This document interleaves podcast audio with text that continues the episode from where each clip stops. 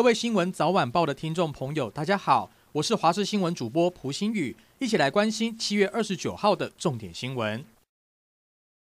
冬奥赛事来到第六天，桌球男子单人四强赛，林昀儒出战中国球王樊振东，双方厮杀相当激烈，到第七局，林昀儒才以三比四败北，无缘金牌。而在羽球方面，男子双人李阳以及王麒麟这对麟洋搭档，今天对上地主日本选手直落二顺利晋级四强赛。还有女子拳击五十一公斤级，黄晓雯以五比零压倒性胜利晋级八强。林佳恩则是晋级女子射箭个人赛十六强，男子射箭个人赛也罕见出现台湾内战，汤志军以六比五一分之差力克队友魏均衡前进十六强。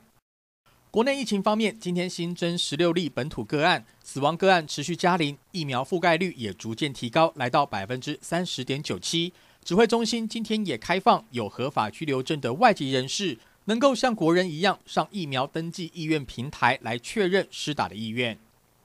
降到二级警戒之后，双北还是不开放餐饮内用。台北市长柯文哲今天松口，未来将以每周五为观察基准日。如果当周单日确诊数少于十个人，不明感染源少于两个人，再加上符合各项防疫规范，就可以考虑开放内用。而至于有部分地方政府认为疫苗数量恐怕不足，行政院长苏贞昌今天则是拜托各个县市一定要按照预约系统的顺序来施打，否则疫苗再多也不够。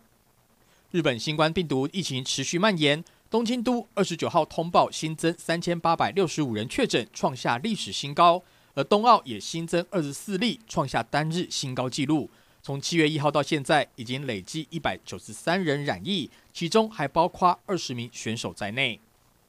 我国和美国共同成立的飞虎队，八月一号将成立满八十周年。国防部的举光园地节目制作纪念特辑，请来美国在台协会安全合作组组长葛佩迪上校来缅怀飞虎队的事迹，说明印太区域情势以及台美军事合作的重要性。这也是史上第一次由美军现役军官登上国军的节目。葛佩迪也表示，美国和台湾的伙伴关系是建立在双方数十年合作历史上，到今天也在各种不同的安全议题上密切合作。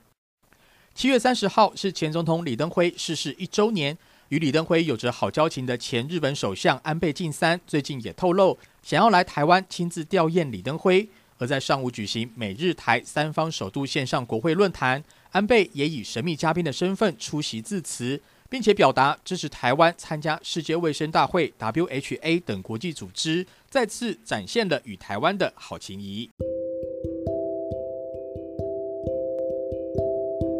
以上就是这一节新闻内容，非常感谢您的收听，我们下次再会。